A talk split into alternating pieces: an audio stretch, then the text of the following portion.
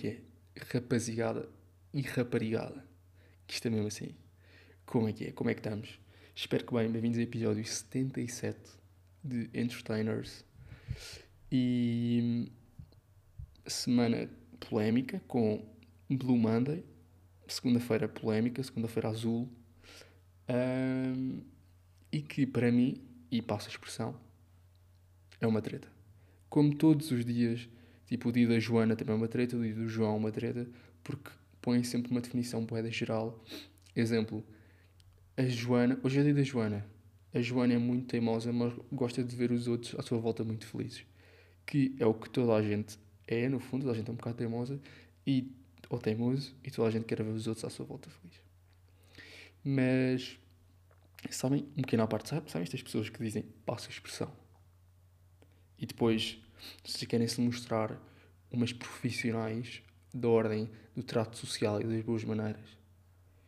Um, tipo os professores. Isto acontecia imenso com professores, que é, estão a explicar, estão a contar uma história e depois dizem, passa a expressão, e eu tipo, não acredito. Vai dizer tipo três palavrões. Uh, vai dizer, bati com os cornos na mesa, não acredito. E depois o professor diz, passa a expressão, escorreguei e bati com o rabo na escada. E é tipo, ó oh, professor, exalte-se mais, por favor. Estamos a brincar, ok? Uh, mas sim, não estava a parte do conceito de Blue Monday, quer dizer, ou seja, intuía Blue Monday, Blue triste, Monday, segunda-feira. Um, mas, ou seja, nunca tinha ligado muito, nunca tinha ouvido falar e decidi pesquisar. E vou-vos contar aqui um bocado da história para quem não está a par, não é? Supostamente, esta segunda-feira é o dia mais triste do ano, um termo criado pelo psicólogo Cliff Arnold em 2004, tendo provado um conjunto de fatores e que fatores é que são? Meteorologia, o que faz sentido. Eu sinto muito esta correlação de uh, pouco sol, chuva, tristeza. Sinto bastante. Uh, divisa, dívidas acumuladas. Ainda não bate. Ainda não bate para mim. Uh, bate para certas pessoas, realmente. Mas ainda não bate. O tempo desde o Natal. Certo, porque agora falta imenso tempo para o próximo Natal as falhas nas resoluções do ano novo, não porque não se fazem resoluções, claro. Se não queremos falhar no ano, não fazemos resoluções. É tipo, só estuda quem não está certo dos seus conhecimentos. Uh, e a distância até ao pagamento do próximo salário, o que aí temos de chill, não há problemas, ainda não se trabalha, portanto, tudo bem. Um, o que é que eu pensei? Pá, realmente, esta segunda-feira não foi. Pá, não foi assim tão bacana, sou sincero não foi uma segunda-feira que eu achasse contente. O que é que acontece? Ou seja, segunda-feira isto para mim fez sentido, terça-feira também não foi um dia assim tão bacana. E portanto, para mim também foi uma Blue Tuesday, estão a ver? Blue Tuesday. É, o que me faz crer que isto não tem sentido nenhum. E explicando, Cliff Arnold, o tal psicólogo que desenvolveu, desenvolveu esta teoria, disse uh, para não ligarmos este, este conceito, que é pseudocientífico um, disse mesmo, e passo as palavras, refutem todo o conceito. Portanto, malta, podemos já esquecer, porque imaginem, o Criador disse para esquecermos. Portanto, bora esquecer, temos a aprovação dele uh, e podemos deixar de inventar estes dias. Mas achei engraçado que ele inventou isto para uma campanha publicitária, porque pronto, isto é tudo à volta de marketing, não é? Blue Monday o quê? Para as pessoas marcarem férias? Para as pessoas comprarem chocolates porque estão oficialmente tristes. Ou seja, isto de se anunciar que é Blue Monday é basicamente se as pessoas estão um bocado tristes, é basicamente dizer, ou seja, confirmar-lhes que malta, vocês estão mesmo tristes, tipo, isto é científico e vocês estão tristes. Quando no fundo é só pseudociência. Um, mas ele também calculou, porque isto também é à volta de cálculos matemáticos, que o melhor dia do ano, o dia, o dia mais feliz do ano, era terceira sexta-feira de junho. De junho. Um, razões. Tem como base as variantes de interação social, memórias infantis das férias de verão, possibilidade de sair de casa, bom tempo e excitação pelas férias. Uh, sinto que isto já faz mais sentido. Não especificamente a, terça, a terceira sexta-feira de junho, mas sei lá, alguns dias, tipo como faz sentido ser triste alguns dias de inverno, faz sentido serem felizes alguns dias de verão. Mas sim, olhem, esta semana, à parte de Blue Monday, Foi uma semana de muitos filmes. Vi alguns filmes que vou falar em seguida. Um, e foi uma semana um bocado de opostos, porque vi filmes doces, calmos, sobre amor, mas também filmes de terror com morte uh, e canibalismo. Portanto, acho bom sempre termos opostos e compararmos. O primeiro filme que eu quero falar aqui, uh, que vi esta semana, é o The Shining, de Stanley Kubrick. Pá, um clássico, não é? Here's Johnny, um clássico uh, de terror, quando falamos de filmes de terror, e que eu nunca tinha visto, uh, mas que já me tinha falado imenso, e claro, há imensos memes, imensos certos do filme. Um, eu tinha ficado meio curioso, decidi vir, decidi ver. um, filme adaptado do livro de Stephen King, da sua obra, que não adorou a adaptação, ele foi sincero, não adorou a adaptação ao cinema pelo Stanley Kubrick, que, meus amigos, cuidado com Stanley Kubrick, já vou explicar mais à frente porquê. Um, eu dei este filme, acho que foi 3 estrelas ou 3,5 no Letterboxd. Um, porquê? Ou seja, eu acho que o filme é bom, está bem construído, está bem desenvolvido. Um, só que eu acho que o acting é bom, mas não, tipo, nem sempre é bom. Eu acho que no início do filme o acting é terrível. Ou seja, entre o Jack Nicholson e o empregador. Ou seja, porque isto passa-se. Ele vai trabalhar para um hotel e o empregador do hotel, a relação e os diálogos que ele tem com o Jack Nicholson, que é o personagem, um dos personagens principais, ou o personagem principal mesmo. Um, quando ele está a explicar o trabalho que ele tem de desenvolver no hotel, o acting é super mau. É, ou seja, é super mau. Vê-se que. Ou seja, parece que dizem action, eles ficam tipo calados tipo 3 segundos, o que já é bastante, e depois começam a falar, e depois os cortes parece que estão mal feitos. Um, não sei. Mas depois, no desenrolar do filme, a seguir a essas cenas iniciais, o acting é perfeito. Também porque o Stanley Kubrick fez questão de, de que houvesse imensos takes até ele achar que está perfeito. E deu na cabeça de, várias, de vários atores e, e a atriz principal, Shelley Duval, um, para que ficasse tudo bem. Houve tipo cenas com mais de 100 takes. O que é, ou seja, o que dentro do conceito do filme é crazy, porque ele tem de estar a chorar imensos dias, tem de estar a mostrar terror e ou seja, a partir que momento é que esse terror não é real, estão a ver? A partir do momento é que passamos de acting para sentir terror na realidade. Não sei, é um bocado crazy. Um, ou seja, mas depois, no meio, depois, depois dessa fase inicial, o acting de todos é incrível. E a Shelley Duval, que é a Wendy, um, no filme, que é uma das atrizes principais também do filme, faz um papel incrível, ou seja, a demonstrar o terror que sente, a demonstrar um, lá, o quão assustada está. Faz um papel bastante bom. Um, e parece que transmite mesmo o terror uh, de que lhe façam mal tipo, ao filho. Ou seja, porque é uma família. Desculpa, porque é uma família de três: Jack Nicholson e Shelley Duval, pai e mãe, e depois tem um filho. Um, e, ou seja, há uma parte. Seja, um bocado o desenrolar do filme todo. É o filme, o filho corre meio perigo de vida e é meio atacado, estão a ver? Uh, e a Shelley demonstra mesmo bem, ou seja, o quão quer proteger o filho, o quão aterrorizada está. Uh, e pá, é uma cena linda que eu descobri. Foi, primeiro conselho, vão ver o The Shining e, e imediatamente depois vão ouvir o álbum da Shelley Duval uh, de Natal chamado Merry Christmas no Spotify, que, ou seja, eh, criou uma sensação mesmo estranha, porque ela está super assustada no filme e gritos e voz super aguda e ou não, ou não, o que é que vai acontecer? E tu vais, se meterem uma música do álbum de Natal dela logo a seguir, vai ser bué estranho porque ela está super alegre e super contente a cantar músicas de Natal e com a voz dela bué fininha, mas bué contente e lá, lá, lá, lá, lá, Merry Christmas. Uh, é, é uma das maiores dicotomias de sempre. No fundo é isso. Um, e o que é que eu pensei? Às vezes sou tão superficial, vejo só os filmes. Às vezes sinto que vejo filmes só para qualificar no Letterboxd, só para ter um diário, ou seja, um, um registro dos filmes que já vi e só para. Ou seja, no fundo, quando eu era pequeno eu pensava, pá, eu quero ver todos os filmes cá no mundo. tipo, eu quero ver todas as criações cá no mundo. Claro que, que cresci isso já não faz sentido. Um, mas continuo a querer ver o máximo de filmes possível. E, e o que é que eu pensei? Pá, às vezes sou tão superficial porque vejo os filmes, qualifico e depois esqueço-me. E acho que, claro, os filmes são giros para ver para ver, ponto.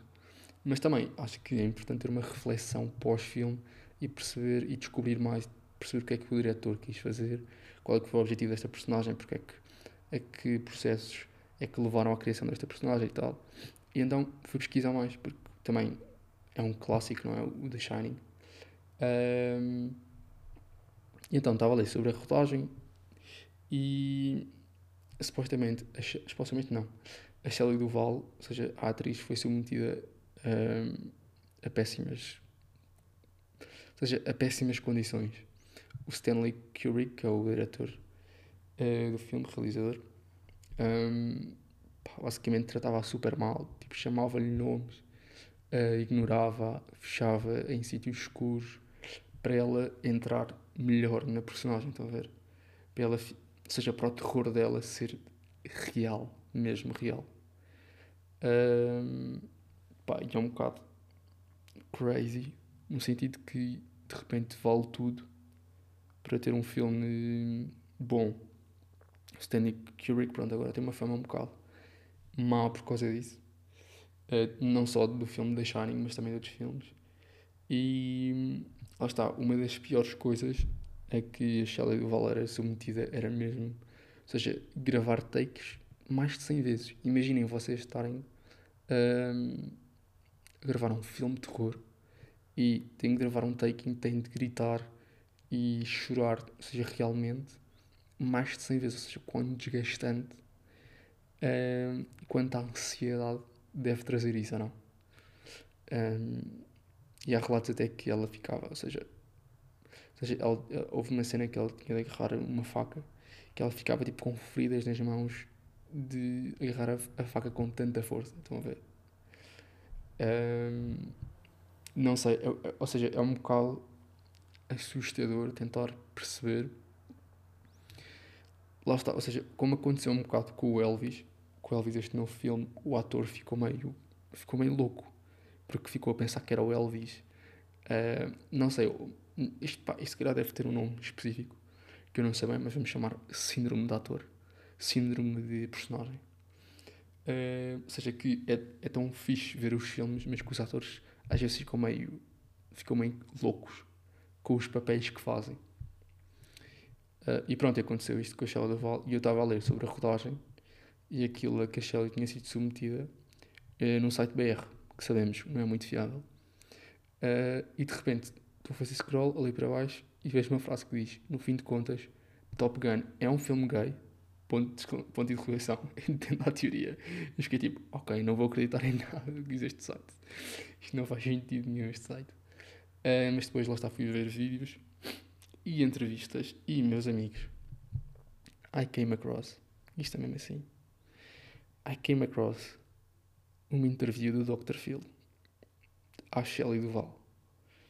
Um, que basicamente a Shelley Duval ou seja, não estou bem a parte do conceito de Dr. Phil, mas sei que é um programa meio de televisão em que, pronto, ele supostamente é doutor, mas ele, pelo que eu vi, não é, ele não é médico. Tem tipo um, um PhD em psicologia e não sei o quê, mas não, não pode ser bem chamado de doutor, estão a ver? Um, e a Shelley Duval basicamente pediu-lhe ajuda e ele fez uma entrevista com a Shelley Duval. Um, pá, é uma entrevista crazy. Uma entrevista no sentido de ela, está, ela ainda está viva, mas ela está super mudada. Ou seja, fisicamente está irreconhecível. mesmo irreconhecível, ou seja, ela era uma, uma atriz super delgada, super fininha, olhos grandes, cabelo bem apresentado, pestanas, uh, e agora está gorda, está tá meio destruída, a cara meio diferente, os dentes destruídos. Uh, está completamente louca.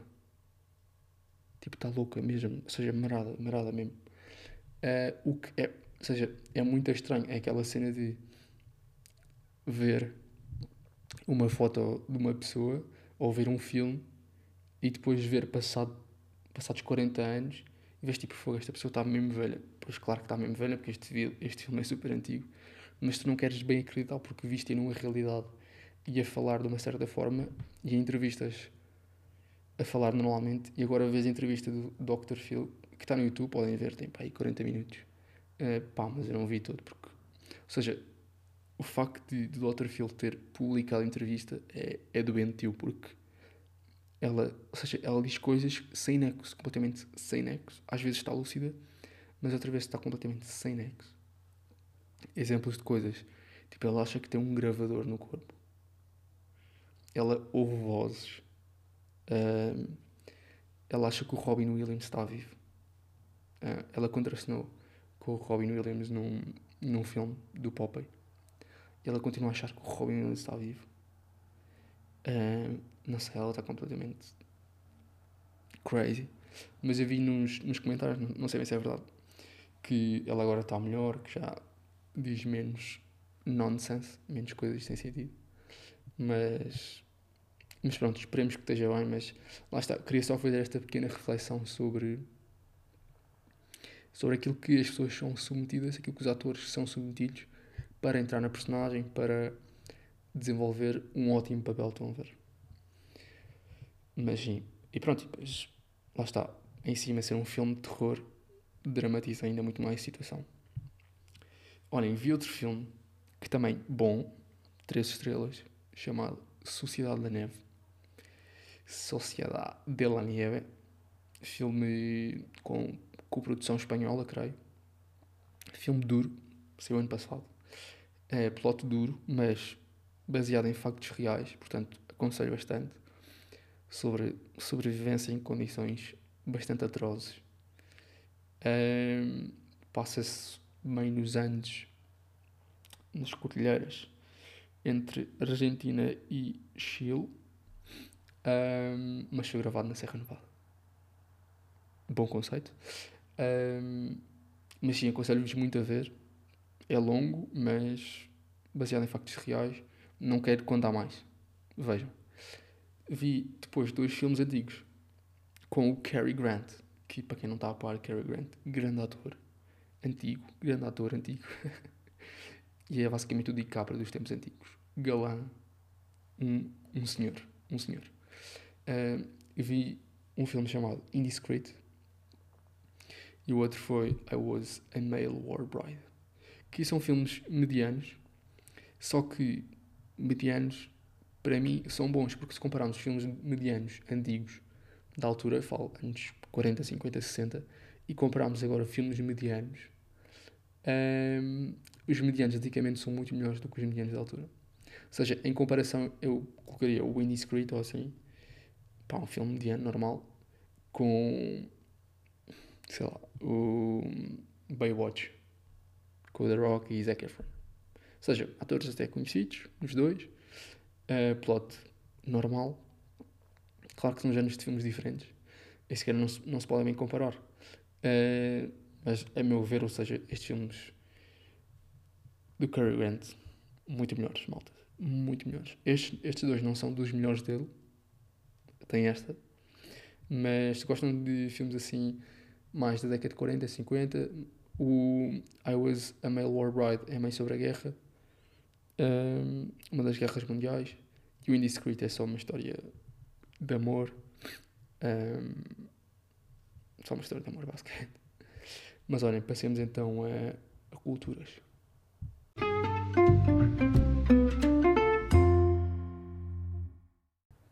Ora bem, caros colegas, no que toca a cultura, que é o nosso forte, não é? Nós somos homens e mulheres cultos e cultas. Um, recomendo o álbum de Mac Miller, Circles. Já sei, antigo. Antigo, relativamente antigo. Uh, mas muito bom. Ou seja, muito bom. É, é uma vibe assim mais triste. Olhem, é uma vibe de Blue Monday. É uma vibe Blue Monday, meus amigos. Portanto, como essa ainda não acabou, aproveitem, ouçam.